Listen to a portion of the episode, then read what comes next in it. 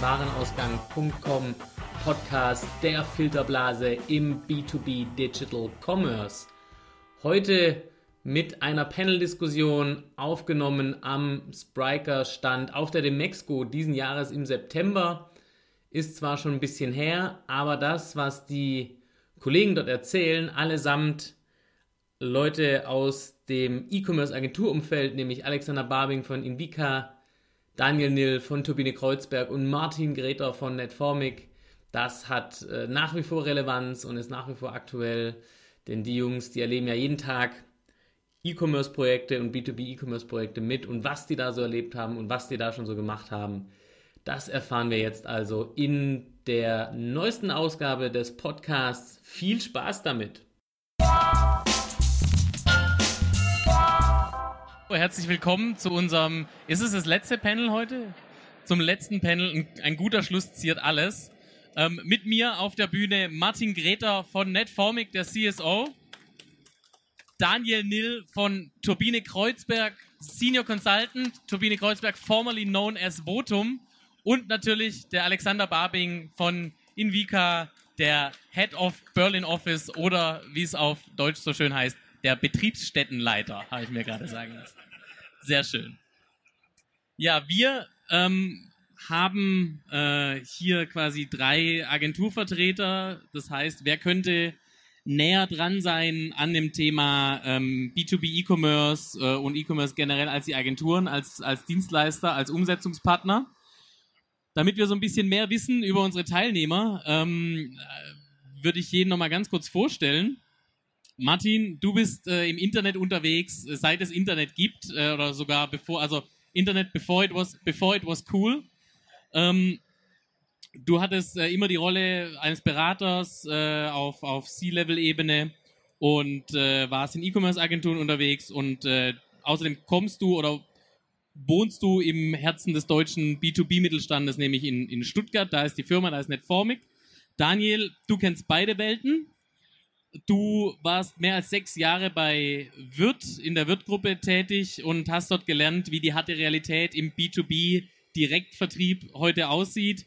Ähm, jetzt versuchst du vor allem im traditionellen B2B Mittelstand die ähm, gute Kunde des E-Commerce zu verbreiten, gepaart mit der nötigen ähm, Berlin Craziness sozusagen bei Turbine Kreuzberg. Alexander, äh, als Sales Manager von Invica bist du äh, oder hast du einen sehr guten Überblick über die Entwicklung im B2B E-Commerce und ähm, du bist schon seit 15 Jahren im Digitalbereich unterwegs und äh, ihr habt ja zuletzt äh, auch äh, ganz interessante Projekte gelauncht. Du hast heute Mittag schon kurz darüber gesprochen. Certeo ist eines eurer Projekte, das mit Spriker umgesetzt wurde. Ähm, also bist quasi auch voll am Puls sozusagen des, des Geschehens. In unserer Diskussionsrunde hier wollen wir uns natürlich so ein bisschen beschäftigen ähm, mit äh, ja, der Lage der Nation im, im B2B E-Commerce und so ein bisschen der äh, hypothetischen Frage nachgehen, werden wir Schrauben bald bei Amazon kaufen? Ähm, mein alter Chef, Chefchef und somit auch dein alter Chefchef bei, bei Wirt, der Professor Reinhard Wirt, hat gesagt, Schrauben wird man nicht durch den Draht beamen können. Das ist richtig, dann hat aber mal noch ein anderer schlauer Mensch hinzugefügt, vielleicht aber 30.000 Verkäufer. Ähm, die erste Frage an dich, Martin. Ähm, wie siehst du das? Ähm, wird man den Vertrieb durch den Draht beamen können zukünftig? Absolut, natürlich. Also ich meine, das ist ja Realität. Schrauben bei Amazon kann ich kaufen, mache ich. Muss ich näher dran halten? Besser? Okay. Ja, ist, ist Realität, besser. passiert, ähm, ist vernünftig. Ähm, ja klar, absolut. Das wird auch äh, sich so fortsetzen und ich denke, alle Produkte, die zu Amazon passen, werden auf Amazon zu bekommen sein, auf jeden Fall. Ihr habt gerade, ähm, Alexander, einen Shop umgesetzt äh, bei CTO Business Equipment. Da sind ja jetzt äh, nicht unbedingt die einfachsten Produkte, das sind schon erklärungsbedürftige Produkte. Da geht es um ähm, äh, Materialtransport, da geht es um, um, um Hubwägen, da geht es um, um Büroeinrichtungen. Ähm, also jetzt nicht unbedingt Commodities. Wie siehst du das? Kann man äh, quasi einen, einen Hubwagen durch den Draht beamen?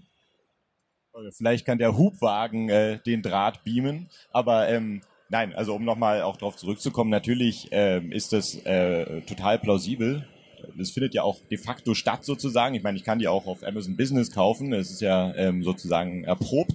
Ähm, das Spannende ist daher eigentlich, wie sind meine Artikeldaten aufbereitet. Ne? Also wie finde ich den für meine Anforderungen passenden Hubwagen, um bei dem Beispiel zu bleiben. Und äh, da ist man eben bei den Produktdaten und das ist eigentlich ja ähm, einfach so, so, so ein Kernelement, gerade im B2B auch, wo äh, man das Augenmerk drauflegen muss. Ne? Wenn ich mir das Attributmodell von, von Certeo angucke, das ist schon anspruchsvoll und äh, die Daten dann auch entsprechend nachzuhalten. Ich glaube, das wird wirklich eins der Kernelemente sein, die man im Auge behalten muss. Also guter Vertrieb äh, online funktioniert erstmal nur mit guten Daten. Ähm, wenn man jetzt nochmal auf sozusagen die, die, die Manager-Ebene schaut, äh, Daniel, du hast es, äh, wie schon im Intro angekündigt, von beiden Seiten mitgemacht. Ähm, sowohl bei Wirt als jetzt auch als äh, Consultant im, im E-Commerce. Was ist denn deine Einschätzung? Wie ist das, wie ist das managebar für etablierte Unternehmen? Na, ich meine, der Punkt ist ja, dass man früher keine Möglichkeit hatten, sich zu informieren. Das heißt, man war froh, wenn der Außendienstmitarbeiter vorbeigekommen ist und einfach auch mir gezeigt hat, in der Werkstatt direkt vor Ort, welche Produkte für mein passendes Problem jetzt gerade zur Verfügung stehen und welche ich kaufen soll. Aber das ist weggefallen, weil die Sicherheit, dass ich das richtige Produkt kaufe, kann ich eben mit richtigen Produktdaten auch online abbilden. Das heißt, die Rolle des Außendienstmitarbeiters ist eigentlich in der Form überflüssig, weil er keinen Mehrwert generiert. Er kommt zu mir in die Werkstatt, hält mich vom Arbeiten ab, kommt meistens dann, wenn ich eigentlich schon auf die Baustelle muss, weil mein Auftragsbuch voll ist.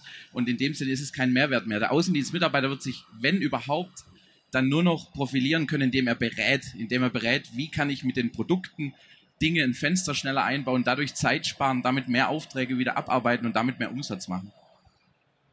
Und natürlich auch mit Produkten, die nicht zu Amazon passen mit beratungsintensiven Produkten, mit, mit Mehrwertprodukten, die einfach nicht so eins zu eins äh, in so einem Amazon-Shop abbildbar sind. Auf jeden Fall.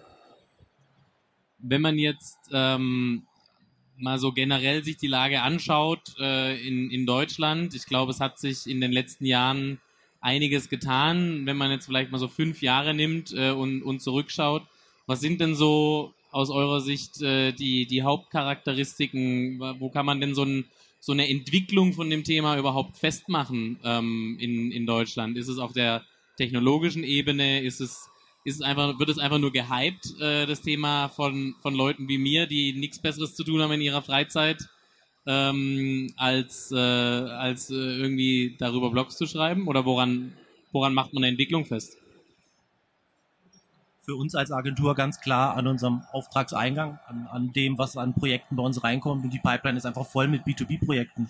Das heißt, der Bedarf ist ganz klar erkannt. Die Unternehmen sind alle fleißig wie die Bienen und fangen an, auch sich so ein bisschen zu verhalten. Alle schwärmen auf und äh, fliegen auf die Blume zu.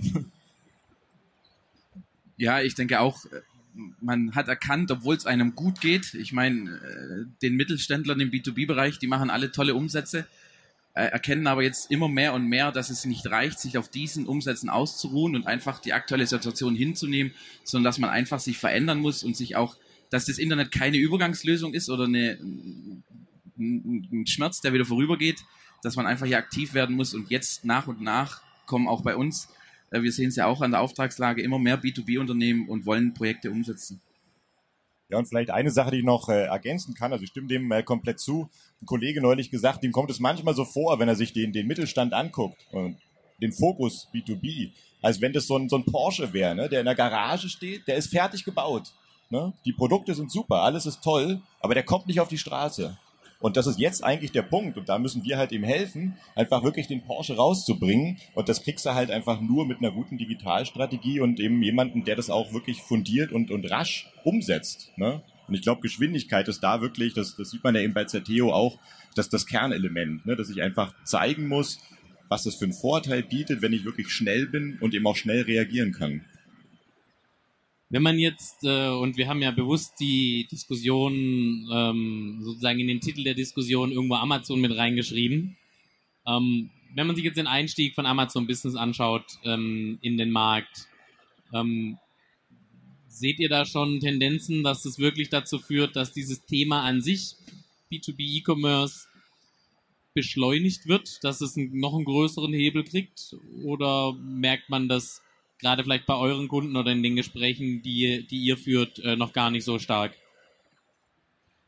Ja, man merkt schon deutlich, dass äh, Amazon mit äh, dem Business Zweig jetzt sehr, sehr viel Geschwindigkeit in die ganze B2B-Branche bringt, weil man eben sieht, dass Produkte äh, sehr schnell online verfügbar sein können und dass andere Wettbewerber schnell auf den Zug aufspringen, auch bereit sind, wie man hört, nicht ganz äh, usability-technisch optimierte Excel-Tabellen pflegen, um die Produkte in die Plattform zu bekommen. Aber man sieht einfach, dass man da mitmachen muss, ob man bei Amazon Business mitmachen will oder eben eine eigene Lösung geht, das ist dann immer Erwägungssache, was für einen Mehrwert die eine oder die andere Lösung für einen auch bringt. Klar, aber Geschwindigkeit ist dadurch ein kleiner Turbo-Boost, würde ich mal sagen, ist auf jeden Fall in den Markt gekommen. Ich denke auch, man kann wirklich sehen, dass es so eine Getriebenheit gibt durch Amazon. Also viele Unternehmen fühlen sich unter Druck gesetzt und getrieben. Wie kriegst du das mit? Ich kann äh, nur sagen, was ich äh, gerade mit, mit Boris besprochen hat. Er meinte irgendwie, es gibt ja zwei Motivatoren eigentlich aus seiner Sicht. Ne? Entweder den Wunsch, wirklich zu gestalten oder die Angst, irgendwie abgehängt zu werden. Und klar, das befeuert natürlich sicherlich bei manchen die Angst. Ob das der beste Motivator ist, ist die Frage. Aber wenn es soweit kommen musste, dann ist es ja vielleicht auch heilsam. Also ich glaube, sonst hätten wir vielleicht heute hier da gesessen und gesagt, ja, ja, da muss man was machen und alle hätten irgendwie so ein bisschen genickt. Jetzt wissen halt alle, sie haben vielleicht sage jetzt einfach mal 12, 18 Monate Zeit, dann ist irgendwann der Zug auch abgefahren. Ne? Und ich glaube, das ist einfach ein, ein, wirksamer Beschleuniger.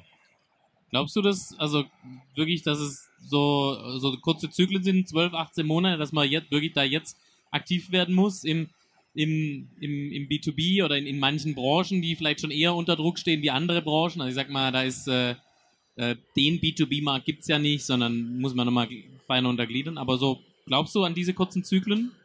Naja, ich glaube, also klar, es gibt natürlich Bereiche, wo der Zyklus länger sein wird. Ne?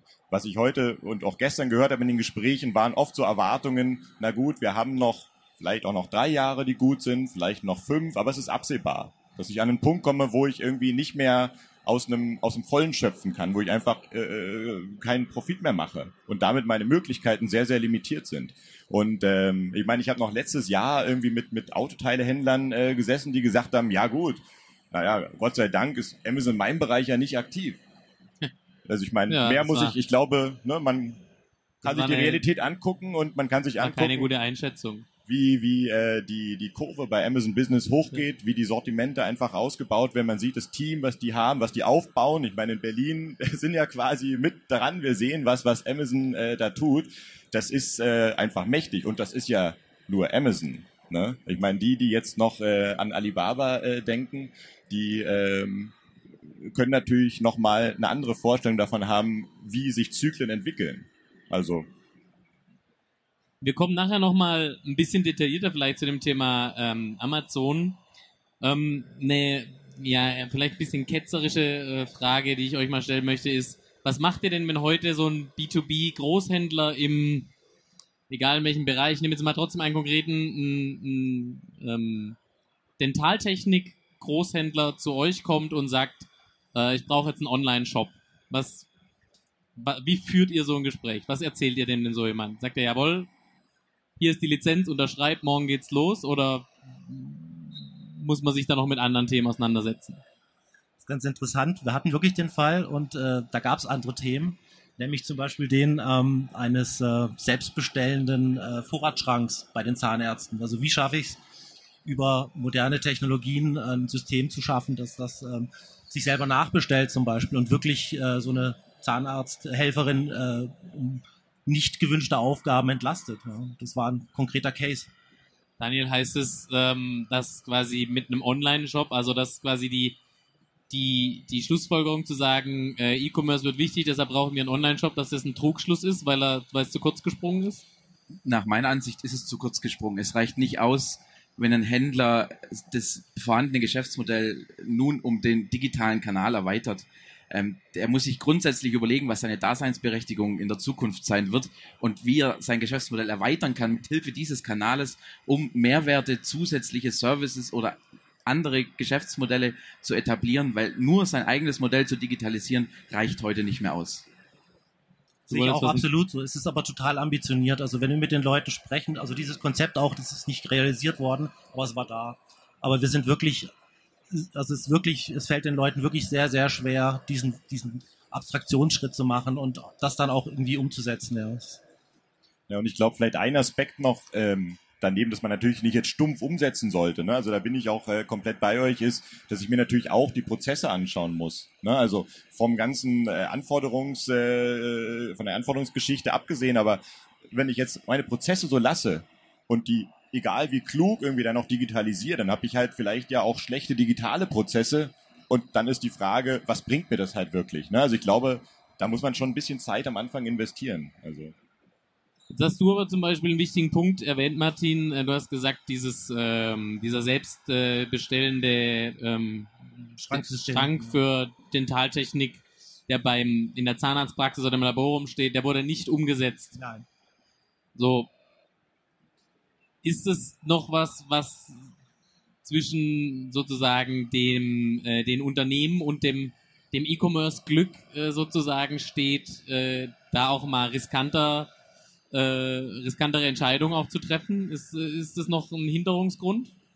Oder lag's, liegt's da einfach an anderen Sachen und man hat es sauber durchgetestet und hat dann festgestellt, es wurde auch nicht getestet, es war ein theoretisches Konzept und ich glaube, es würde funktionieren. Ich glaube, man kann es auch testen, aber es braucht wirklich die Bereitschaft des, des entsprechenden Kunden. Der muss sich einen Use Case suchen, der muss sich einen Musterkunden, eine kleine, eine kleine Gruppe seiner Kunden nehmen und sagen, ich teste es mit denen. Genau das, was wir eigentlich mit unserer Software auch tun.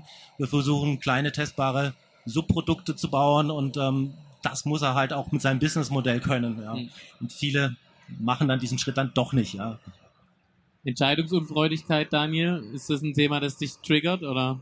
Ja, triggert mich auf jeden Fall. Ich meine, wir sehen das ja auch, dass teilweise, äh, wenn man in den, vom Erstkontakt bis zur Realisierung eines Projektes, ähm, da möchte man schnell und agil arbeiten, aber dann vergeht da schon mal ein halbes Jahr, bis man dann grob in Entscheidungsfindung sein kann. Das ist das eine Thema. Ich denke aber, das andere Thema ist auch, dass natürlich jeder heute überall liest, was es alles gibt und dass die Unternehmen teilweise Inhaber geführt in Familienbesitz ähm, sich zu sehr auf die Risiken fokussieren und zu sehr über die Risiken nachdenken, als dass sie über die Chancen nachdenken, die sie eben über beispielsweise einen selbstbestellenden Schrank haben, dass es die Chance ist, wirklich das Unternehmen auch nachhaltig zu entwickeln und damit auch für die Zukunft wirklich belastbar auch zu sichern. Ich denke, das ist die Entscheidungsunfreudigkeit eben, dass man sich zu sehr in den Risiken verhaftet sieht, als dass man über die Chancen nachdenkt und sich eher auf die Vorteils äh, Kommunikation auf die Vorteils, ähm, überhaupt auf die Vorteile bezieht und fokussiert, die ein solches Projekt mit sich bringen. Wie ist es bei euren Kunden? Ihr habt ja, ich meine, immer wenn ein Projekt live geht, dann sieht man, dass da irgendwie ein, ähm, jemand tatsächlich mal eine Entscheidung getroffen hat, sonst gäbe es dieses Projekt nicht. Ähm, hat sich jetzt in dem Fall sehr Theo leicht getan, ähm, da was zu tun? Oder war das auch eine längere Customer Journey, äh, bis da was passiert ist? Na, ähm, der Weg, wo wir involviert waren, der war wirklich sehr, sehr kurz, ne, muss man schon sagen. Und da ist, äh, glaube ich, auch die Mentalität, das hat man vorhin, glaube ich, ganz gut gesehen vom, vom Alexander Ketzler, der ist da jemand, der auch einfach, der will machen.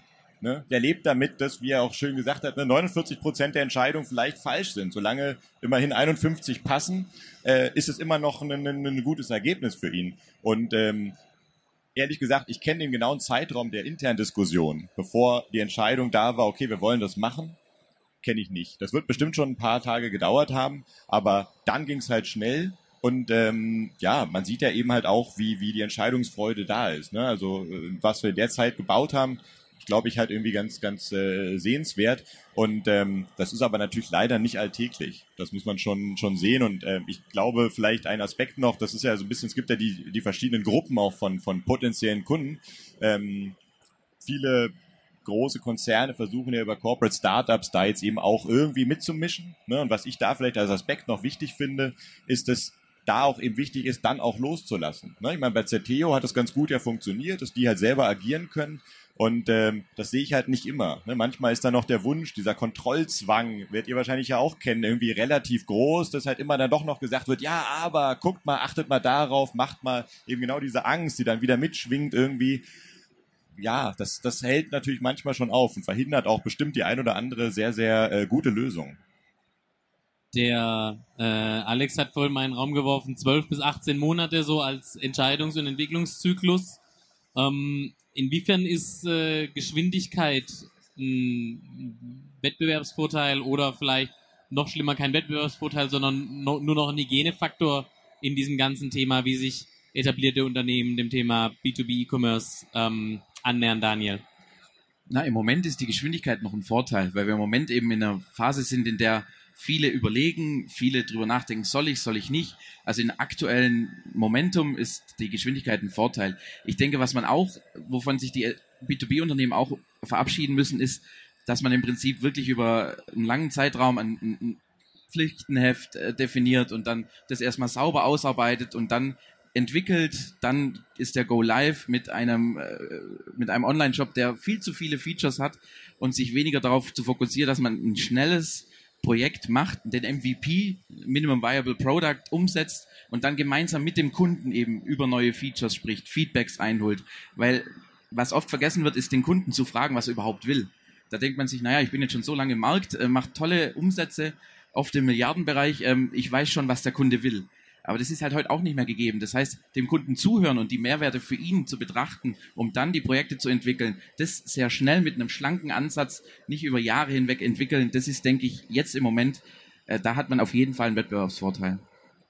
Wie siehst du das, Martin? Du, ich meine, Stuttgart, wo sicherlich auch ein Großteil eurer Kunden herkommen, ähm, kommen ja selber aus der Region. Äh, Geschwindigkeit ist jetzt nicht unbedingt das, was sozusagen die, die Kultur und die Unternehmenskulturen dort auszeichnet denke, es ist individuell. Also man kann nicht sagen, dass eine Branche schneller ist wie die andere. Also was ich noch sagen möchte, ist, ich habe ein gegenteiliges äh, Erfahrungsmodell mit äh, inhabergeführten Unternehmen. Gerade jetzt, wo wir Generationswechsel haben, treffen wir doch oft auf, auf jüngere Unternehmensführer, die wirklich mit ihren Ideen, ihren Business-Ideen an uns treten und einfach einen kompetenten Digitalpartner suchen, der die umsetzen kann.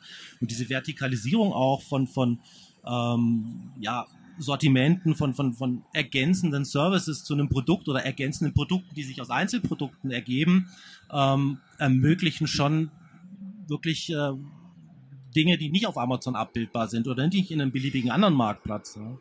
Also das sehe ich schon auch.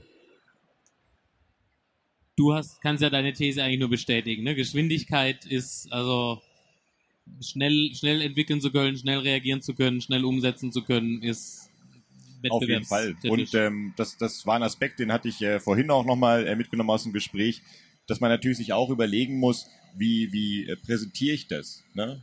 Also äh, Schlagwort B2B, wie hässlich darf ich sein äh, heutzutage noch? Ne? Ich glaube, das ist auch ein Aspekt neben der Geschwindigkeit, dass ich eben halt auch von dem Denken weg muss, ja, ich baue jetzt irgendwie eine B2B-Plattform, warum ist da Design kalkuliert?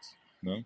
Ähm, das finde ich halt auch ein Aspekt, der ähm, oft noch vernachlässigt wird ne? und wo ich auch denke, da, wo eine Chance ist, eben neben der reinen Geschwindigkeit, eben auch Stichwort Abgrenzung auch zu, zu anderen Marktteilnehmern, äh, natürlich auch vielleicht so ein paar äh, Standards neu zu definieren, wie da eine User Experience aussehen kann. Um da mal ein bisschen weiterzugehen, wir haben ähm, sehr stark sozusagen gerade darüber gesprochen, wie, wie muss ich eigentlich so grundsätzlich Entscheidungen treffen, wenn ich loslegen will, was ist da wichtig? Wenn wir jetzt nochmal auf den Markt äh, äh, uns fokussieren, eine Menge Hersteller beschäftigen sich heute damit, ähm, online quasi, ja, fast schon direkt zu vertreiben, über Amazon zu vertreiben. Einige tun es auch schon als Vendoren oder eben über, über, über Seller-Accounts. Im Gegenzug gibt es aber auch immer mehr Händler im B2B, die jetzt versuchen, ähm, eigene Marken aufzubauen. Ein gutes Beispiel dafür ist Contorion, die ähm, mit Stier eine Eigenmarke haben, so im mittleren Preissegment äh, mit einem quasi proklamierten sehr guten Preis-Leistungs-Verhältnis. Also ähm, Händler versuchen sozusagen zu Herstellern zu werden. Wie, wie seht ihr diese Entwicklung aus strategischer Sicht ähm, sozusagen für, aus, aus Händlerperspektive? Martin. Kann sehr clever sein, wenn es richtig umgesetzt wird. Also ich habe ein Beispiel aus, ähm, aus auch dem Handel, also jemand, der mit Möbelbeschlägen handelt. Dem war klar, Möbelbeschläge allein, damit werde ich nicht wirklich zukunftsfähig sein. Was hat er gemacht? Er hat sich ein Konzept überlegt, wie er diese Möbelbeschläge in Möbelteile bringt und diese Möbelteile ähm, mit einem eigenen Qualitätslabel an Schreiner und Tischler äh, weiter vertreibt und so einen Mehrwert bietet. Und der be begleitet seine Kunden, also Schreiner und Tischler, von der Kommunikation über diese Markenbildung hin bis zum fertigen, halbfertigen Produkt, nämlich all diesen, diesen Innenbauteilen, die, die in so, in so äh, selbstgemachten Schränken halt drin sind, ja. Und ähm, was er eigentlich wollte, ist seine Beschläge weiterhin verkaufen. Und abgeleitet daraus hat er nicht nur die Markenbeschläge, sondern er hat dann angefangen, eben ein eigenes Label aufzubauen, ein eigenes Produkt, eigene Beschläge herstellen zu lassen. Und dann verbaut er die halt in diesen Fertigteilen. Und genau solche Konzepte braucht es, glaube ich. Wie siehst du das, ähm, Alex? Ähm, Vertikalisierung auf Händlerseite, macht das Sinn? Ähm, kommt es zu spät? Hat es überhaupt eine Chance, gegen Herstellermarken sich da durchzusetzen? Ja, ich glaube teilweise, also ist 50-50, glaube ich. Ne? Also ich glaube, es gibt Chancen. Äh, es ist natürlich bei den Herstellern, äh, findet es ja nicht nur wohlwollende Worte. Und äh, die Frage ist eben halt, wie da die Abhängigkeit ist. Ne? An welchem Punkt, und das machen die Hersteller ja letztendlich auch, dass sie schauen, wie komme ich weg von der Abhängigkeit, von der Contorion zum Beispiel. Und in dem Augenblick, wo der Druck auf den Hersteller zu hoch wird und er sagt, na ja, aber warum? Ne? Also warum soll ich die hier noch mit pushen mit meinem guten Namen? Die wollen doch eh nur Stier verkaufen. Und er zieht sich raus, weil er selber einen Kanal vielleicht hat, wie er äh, den Vertrieb managt. Ist dann die Frage, bleibt dann zum Schluss ein Eigenmarkenshop übrig und habe ich dann geschafft, den schnell genug aufzubauen? Mal ganz drastisch als Szenario formuliert. Das wird wahrscheinlich ja auch graduell passieren, aber ich denke, das ist schon ein ganz spannendes Wechselspiel auf jeden Fall und ähm, aus meiner Sicht auch nicht ganz ungefährlich. Daniel, du kommst ja aus äh, sozusagen dem, dem Eigenmarkenbereich. Ne? Wirt hat ja eigentlich das, das, das Hersteller-Image äh, gepachtet für seine Marke. Ähm, kann so eine Eigenmarkenstrategie bei dem Thema E-Commerce, äh, kann, das, kann das überhaupt helfen, ähm, um sich eben in der Transparenz zu differenzieren? Oder ist das eigentlich nochmal eine extra Baustelle, die man gar nicht aufreißen sollte? sowohl als auch im Endeffekt. Natürlich kann mir das helfen, aber ich sehe das eigentlich nur als kleinen Teilaspekt. Ich meine, Wirt hat es wirklich perfektioniert, dass man äh, Wirt ja fast schon als Hersteller auch wahrnimmt ähm, und immer ganz fasziniert ist, wenn man weiß, äh, dass es eigentlich nur ein Händler ist. Ähm, und natürlich hat diese Marke, hat natürlich auch in der Markenkommunikation wird extrem viel investiert, wenn man an die ganzen Sponsorings denkt von Sport, äh, vom Ski bis zum Fußball. Ähm, also es ist natürlich auch sehr kostenintensiv und da funktioniert es natürlich. Wenn ich jetzt eine Eigenmarke aufbauen möchte als Händler, dann ist es für mich vielleicht ein Teil, ja. Aber ich denke, worauf der Händler bauen sollte, ist, er hat den Kundenzugang erstmal. Den hat er heute immer noch. Und dann sollte er sich nicht nur auf die Eigenmarke, also dass er vertikalisiert darauf fokussieren sollte, sollte er wirklich fokussieren, wo er vielleicht in einem anderen Bereich für den Kunden, in dem er, den er jetzt beliefert, wo er mit einfachen Mitteln durch einen zusätzlichen Service oder ähnliches ähm, dann eben diesen Kunden noch ausbauen kann und das Potenzial eben äh, stärker schöpfen kann und damit dann auch wieder mehr Umsatz macht. Wenn, ähm, wenn man sich das jetzt mal anschaut, ähm, in, in quasi was ja über sozusagen über Marken hinausgeht, wäre noch so das Thema vertikale Geschäftsmodelle. Also ähm, quasi Termondo wäre so ein Beispiel, ne? das ist ein Startup. Vielleicht kennt es der eine oder andere Termondo, die sozusagen diese ganze Wertschöpfungskette im Bereich Heizung belegen, also Heizungsplanung, Heizungseinbau, After Sales äh, und mittlerweile sogar eigene Geräte, so eigene Heizgeräte produzieren lassen. Ähm, wenn man das jetzt mal sozusagen auf die Händler und die Handelslandschaft projiziert, wenn ich keine Eigenmarken habe, wenn ich sage, es ist so aufwendig oder es funktioniert in meiner Branche nicht und es gibt durchaus Branchen, wo es de facto keine richtigen Eigenmarken gibt, im Elektrogroßhandel zum Beispiel, was habe ich denn dann noch, mit dem ich mich als Händler differenzieren kann? Denn ich muss ja mir schon bewusst machen, das ist jetzt eine Hypothese, die ich in den Raum schmeißen will, dass Produktauswahl, Preis und Logistik drei Felder sind, auf denen ich gegen Amazon und gegen Amazon Business mit hoher Wahrscheinlichkeit nicht mehr gewinnen werde in Zukunft. Was mache ich denn dann noch als Händler im B2B? Qualität. Qual Qualität in, Qualität in was? In, Service. In, in Services? Ja, es ist schwierig. Also Werde ich ich, denke, dann Händler mehr zum Dienstleister als Händler? Ist das ein Weg, äh, mehr Services anzubieten, sich mehr ähm, quasi äh, mehr, mehr ähm, ja, Arbeitsschritte in der Wertschöpfung des Kunden zum Beispiel zu übernehmen.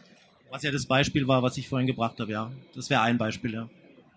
Ich, ich denke, wenn, wenn klar ist, dass ich als Händler ähm, durch zusätzliche Leistungen, die ich für ihn erbringe, ihm in seinen Prozessen helfen kann und ihm das Leben dadurch leichter machen kann, einen Beschaffungsprozess für ihn vereinfachen kann, ähm, dann ist es auf jeden Fall eine Möglichkeit über diesen Service. Dann wiederum ist ja auch ein Qualitätsaspekt. Dann ist der Kunde zufrieden. Er kann über trotzdem online einkaufen, ist äh, trotzdem immer noch so ein bisschen mit mir verbunden und findet es toll und cool, dass ich jetzt einen zusätzlichen Service anbiete, der mir einfach auch die Sicherheit gibt, dass wenn ich ein Produkt erwerbe, dass ich dann eben für mich lästige, sage ich mal, äh, Handlungen ähm, oder eben Dinge dann übernommen bekommen durch den Händler und einfach auch die Sicherheit habe, dass es richtig ist, was ich einkaufe und dass ich nicht noch irgendwo nachdenken muss, ob das jetzt passt, sondern das ist, also ich glaube, dieses Thema Sicherheit beim Kauf ist es das richtige Produkt, was ich jetzt für meine Herausforderung brauche in der Beschaffung oder ähnlichem, dass diese Sicherheit herzustellen für mich als Händler eine gute Möglichkeit ist, wie ich im ersten Schritt schon mal einen Mehrwert schaffen kann. Alexander, wie siehst du das Thema Differenzierung, wenn es nicht sozusagen über Sortiment geht und über Marke geht, der Produkte, die man verkauft, gerade als Händler? Was bleibt da noch unterm Strich? Naja, ich glaube, dass ähm, eine Chance sein kann, dass Amazon ja doch relativ viel Ballast mit sich rumschleppt. Ne? Ich meine, durch ihre sehr, sehr lange Reise hin zum deutschen B2B. Ne, die war ja auch nicht ganz, ganz problemlos sozusagen. Die haben ja schon relativ lange gebraucht und auch Fehlschläge hinnehmen müssen. Und äh, was ich ein bisschen sehe und wo ich denke, wo eine gewisse Hoffnung drin liegt, ist einfach, dass ich schon ausnutzen kann, dass die einfach vielleicht momentan zumindest noch nicht den Fokus so unbedingt auf jedem Detail haben, dass die gerade in den spezifischen Branchen vielleicht doch noch nicht so tief das Know-how haben und vielleicht auch noch eine Weile brauchen, es aufzubauen. dann sind wir wieder beim Timing. Das muss ich aber halt dann sehr, sehr schnell machen und sehr genau gucken. Eben, da fand ich, waren ja auch gute Beispiele schon dabei. Was, was kann meinen Kunden noch was bringen? Was baue ich schneller? Als Amazon in der Lage ist, es überhaupt zu identifizieren als Feld, ne? weil die natürlich erstmal nach dem Gesetz der Masse gucken, genau. okay, ne, Autoteile ist halt relativ easy scheinbar, ne? ich sage, okay, dann decke ich halt erstmal auf, was weiß ich, 80 Prozent ab des Marktes, das ist ja für die erstmal gut, das ist ja auch ein ordentliches Volumen und dann ist die Frage, in welche Nische kann ich mich hier vielleicht auch nochmal ausdifferenzieren, um so ein bisschen wegzukommen von der Vergleichbarkeit. Und wenn ich da noch ergänzen darf, ich denke auch, was ich mir als Händler überlegen muss, es wird das beste Beispiel eigentlich, wird, was ist das der größte Vorteil ist das breite Niederlassungsnetz, was tierisch viel Geld kostet, aber was eben für mich als Handwerker, wenn ich irgendwo auf einer Baustelle bin oder mir Produkte ausgehen, weil Schrauben, da denke ich ja nicht wirklich drüber nach, die stören nur, wenn sie nicht da sind. Ja, also denke ich ja nicht drüber nach, wenn sie da sind, dass ich sie jetzt unbedingt brauche. Also quasi nicht 100% planbare Beschaffung auch. Und wenn ich da diesen Online-Kanal eben verknüpfen kann und kann auf mein breites Niederlassungsnetz eben verweisen, dass er innerhalb von zehn Minuten, was ja die Vision irgendwann mal sein soll, eine Niederlassung erreichen kann, dann ist es natürlich auch wieder eine schöne Sache, wie man kombinieren kann, was man bisher schon hat, was man eben durch die zusätzliche digitale Services dann eben zusätzlich noch anbieten kann über eine App oder ähnliches, wie es ja auch bereits gemacht wird, dass es dann der Mehrwert wieder ist, dass ich dann das Produkt schnell bekomme und die Baustelle nicht stillsteht, als Beispiel jetzt. Martin, muss ich dann als äh, Händler ähm, zum Teil vielleicht auch als Hersteller ähm, sozusagen dann gar nicht mehr, wenn ich an E-Commerce denke, wie wir vorhin schon gesagt haben, gar nicht mehr nur an den Shop denken, ähm, sondern eben auch an die Services denken und mir dann aber auch ein anderes Setup ähm, überlegen, quasi wie ich heute meine, meine Systeme, meine Systemlandschaft aufbaue, um sowas umsetzen zu können überhaupt in der Geschwindigkeit, äh, die du vorhin in den Raum geworfen hast? Muss man auf jeden Fall, und ich denke, wir sind hier am richtigen Ort für diese Probleme, für diese Fragestellungen, muss man, sollte man. Es ist schwierig. Also ich denke auch so dieser, dieser, dieser Mindset, dass man nicht wirklich das, was man jetzt die letzten Jahre gemacht hat, auch unbedingt äh, morgen und übermorgen auch so machen muss und sich da wirklich ähm, kreativ mit auseinandersetzen muss. Was bringt denn jetzt wirklich den Vorteil? Ist es die Waage im Regal? Ähm, wie werden, die, wie werden die Prozesse aussehen? Ich weiß es nicht. Ich weiß nur, dass wir halt wirklich diese Flexibilität brauchen und die Plattform brauchen, mit der wir solche Modelle dann schnell umsetzen können. Thema Technologie Ownership. Ähm, sag mal, vorher war es vielleicht so, ich bin als, als Händler, Hersteller im B2B-Bereich zu einer Agentur gegangen ich bin zu euch gegangen und habe gesagt, baut mir mal einen Shop. Und habt ihr den gebaut und dann gab es einen Servicevertrag und hat man den gewartet. Und dann gab es vielleicht mal wieder ein paar neue Features. Funktioniert es dann in Zukunft noch in so einem Modell? Oder muss ich mich da sozusagen als Anbieter im Markt, äh, als Händler, Hersteller schon eher strecken, um sowas äh, auch auf meiner Seite sozusagen die, Te die Technologie zu ownen und, äh, und quasi nicht nur, dass mir nicht nur die Softwarelizenz gehört, sondern dass ich tatsächlich auch der bin, der eigentlich bestimmt, was da abgeht Alex. Ja, ich glaube, ich muss es, also es ist, glaube ich, ein Hybrid, ne? aber ich muss auf jeden Fall äh, darauf hinarbeiten, dass ich einen Teil zumindest bei mir drin habe. Weil es ist ja auch nicht nur der Moment, wo sozusagen die Transaktion stattfindet, sondern das ist ja auch viel mehr. Ne? Ich habe vielleicht irgendwie Maschinen zum Beispiel, da sind ja äh, bei vielen Herstellern auch große Teile schon digitalisiert. Ne? Bei manchen noch nicht so viel, bei manchen schon relativ viel. Das heißt, ich habe ja immer auch irgendwo dann Anknüpfungspunkte an das, was ich zum Beispiel an Maschinen draußen habe. Das heißt, wenn ich jetzt einen rein externen Partner habe, den ich jedes Mal alles erklären muss, was da wie zu verbinden ist oder so, das kann ja auch irgendwie zeitraubend sein. Und ich denke, mit externer Hilfe schnell an Start zu kommen und vielleicht das, das, äh, die reinen Ressourcen, die ich einfach in-house noch gar nicht habe, irgendwie erstmal äh, zu kompensieren und dann aber da hinzugehen, in-house wirklich äh, ein Team aufzubauen, ein substanzielles, was eben ganz nah dran ist an meinen, an meinen Produkten auch ich glaube, das ist schon ein sehr, sehr äh, cleverer Weg. Und das geht ja nur mit einer äh, Software, die ich wirklich auch haben kann, ne? wo ich nicht abhängig bin von irgendwo Release-Zyklen von irgendeinem Hersteller, der dann sagt, ja, nee, äh, in einem Jahr planen wir das vielleicht. So, das funktioniert ja nicht. Ihr nickt beide zustimmt. Äh, Martin, werde ich abgehängt äh, als Unternehmen, wenn ich keine eigene äh, Entwicklungsabteilung mir aufbaue für das Thema? Ich denke, die Rolle der Agenturen ändert sich gerade ein bisschen. Also dieses Enablement, das spüre ich auch. Das gibt Projekte, wo wir genau da gefordert sind und das von uns als, als Leistung auch gefragt wird. Auch das Aufgleisen von, von internen Teams ist eine Fragestellung, die an uns angetreten wird. Ähm, ja, also wir ändern uns als Agentur. Wir müssen uns ändern, wir müssen uns da anpassen sehe ich auf jeden Fall so. Und im Moment ist es so, dass wir eigentlich so zwei Typen von Projekten sehen. Zum einen genau das, dass jemand gar nicht das Domänenwissen von uns abfragt und sagt, ich möchte unbedingt mit einer Agentur zusammenarbeiten, die äh, Automotive After Sales beherrscht und TechDoc und was weiß ich, was alles aus dem FF kann, sondern es gibt dann Projekte, wo es wirklich heißt, das wird ihr, werdet ihr schon können, aber was wir brauchen, ist wirklich jemanden, der uns hier auf eine Technologie, in den Technologie Ownership bringt. Daniel, motiviert ihr eure Kunden in Projekten, eigene Teams äh, aufzubauen? Klar, motivieren wir die Kunden, eigene Teams aufzubauen, weil letzten Endes ähm, man die Technologie zumindest verstehen können muss und eben auch einen braucht, der verschiedene Anforderungen vielleicht auch übersetzen kann ähm, hin zur Agentur. Nicht, dass wir das nicht selber könnten, aber es ist natürlich oftmals auch, wenn man äh, in einem B2B äh, unterwegs ist und dann eben in, in, in eine Firma kommt und dort ein Digitalisierungsprojekt angeht, dann ist natürlich oftmals auch die IT-Abteilung so ein bisschen verhalten, weil es ja oft auch als Vorwurf gesehen wird, dass man es nicht selber gemacht hat. Jetzt muss eine Agentur kommen. Also man, wir als Agentur haben da am Anfang einfach auch so ein bisschen die, die, die Aufgabe, da verschiedene Denk- und Handlungsweisen zu durchbrechen und einfach frischen Wind reinzubekommen, um dann aber sukzessive eben den, den Kunden auch zu befähigen, es selbst zu beherrschen. Das ist auch unser Projektansatz, wo wir offen diskutieren, wie weit möchtest du es selber machen? Wenn man auf eine Technologie setzt, wie es beispielsweise Spriker, dann muss man in irgendeiner Form diese Technologie auch selber beherrschen können, weil es macht keinen Sinn, äh, so, ein, so eine Technologie dann wirklich über lange Jahre hin selber zu fahren. Natürlich sind die Agenturen immer an Bord und können auch ähm, entsprechend den Support leisten, aber in gewisser Weise muss mindestens ein Interesse, ein Verständnis und auf der eigenen, im eigenen Unternehmen jemand sein, der die Technologie verstehen kann, die da umgesetzt wird. Was ja äh, Amazon sicher auszeichnet, äh, neben den tiefen Taschen, die das Unternehmen sicher hat, der äh, exzellenten Logistik, und jetzt bräuchte man eigentlich schon gar nicht mehr weiterreden, ähm, ähm, ist aber natürlich noch das Thema, kommen aus dem B2C und haben dort letztendlich zehn Jahre oder 20 Jahre ähm, E-Commerce-Erfahrung gesammelt und äh, Prozesse optimiert. Ähm, was kann denn generell, damit eben nicht die Schrauben in Zukunft nur noch bei Amazon gekauft werden und das Druckerpapier und die, äh, die Zahnbohrer, ähm, was können denn B2B-Unternehmen heute von B2C-Unternehmen lernen, die schon gute E-Commerce-Lösungen und erfolgreiche E-Commerce-Lösungen umgesetzt haben? Alex.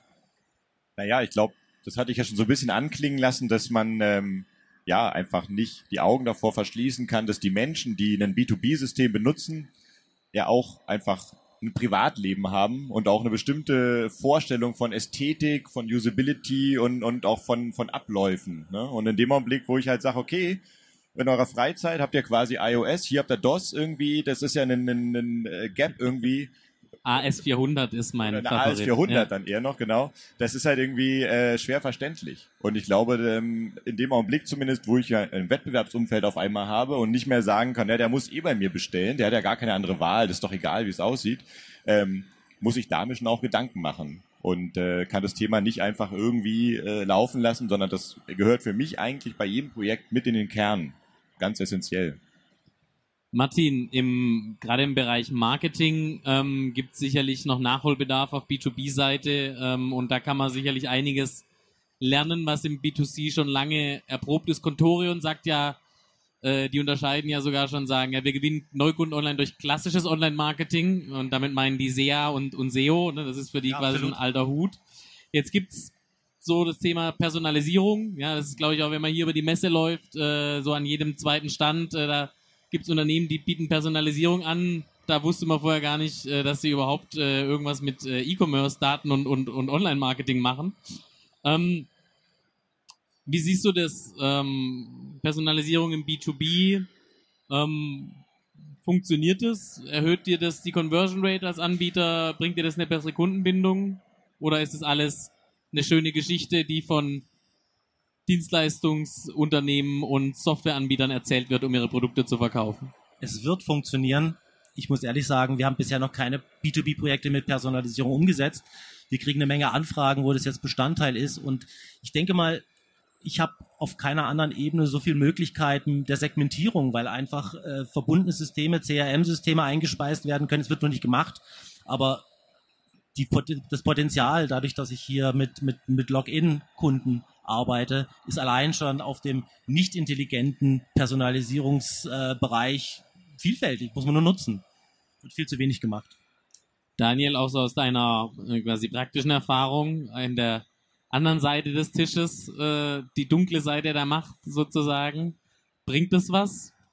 Na, ich denke, Personalisierung bringt dahingehend was, dass ich als Händler das Produktportfolio, was ich an den Kunden verkaufe, verbreitern kann. Das heißt, wenn er jetzt beispielsweise Schrauben äh, oder ähnliche Artikel verkauft, dann kann ich eben durch Personalisierung ihn vielleicht auch dazu bringen, dass er mal einen Hammer oder einen Schraubenzieher oder ähnliches ähm, bei mir dann eben erwerbt, erwirbt.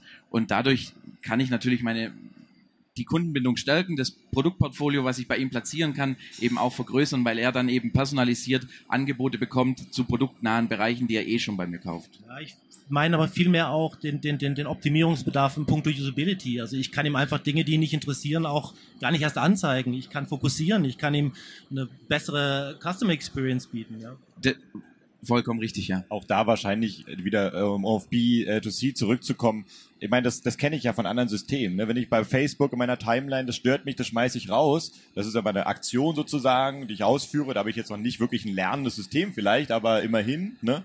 Und äh, genau, also das sind ja Ansätze, wo ich relativ schnell auch an den Punkt komme, wo ich sage, okay, ich zeige dir das an, was für dich relevant ist. Ne? Die passenden Teile zu deiner Maschine, die passenden Accessoires für das, was du da im Büro im Einsatz hast oder so. Also ich glaube, das ist ein, ein sehr, sehr weites Feld. Und gerade da ist Amazon ja wahnsinnig stark. Ne? Und äh, also wenn man das nicht mit angehen würde, das wäre ja quasi, als wenn man den Kampf jetzt auch schon halb verloren geben würde und sagen würde, okay, wir bauen hier im B2B was, was wir da vor zehn Jahren im B2C gebaut haben, was da eigentlich schon fast outdated war. Ne?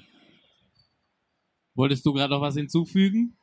Was mir noch aufgefallen ist in vielen Unternehmen, ist dieses Wissen einfach noch nicht digitalisiert. Ja. Wir haben Außenhandel, die gern ihr Domänenwissen behalten, ja, weil es natürlich für sie auch ein wertvoller Asset ist, auch im Konkurrenzkampf innerhalb des Unternehmens.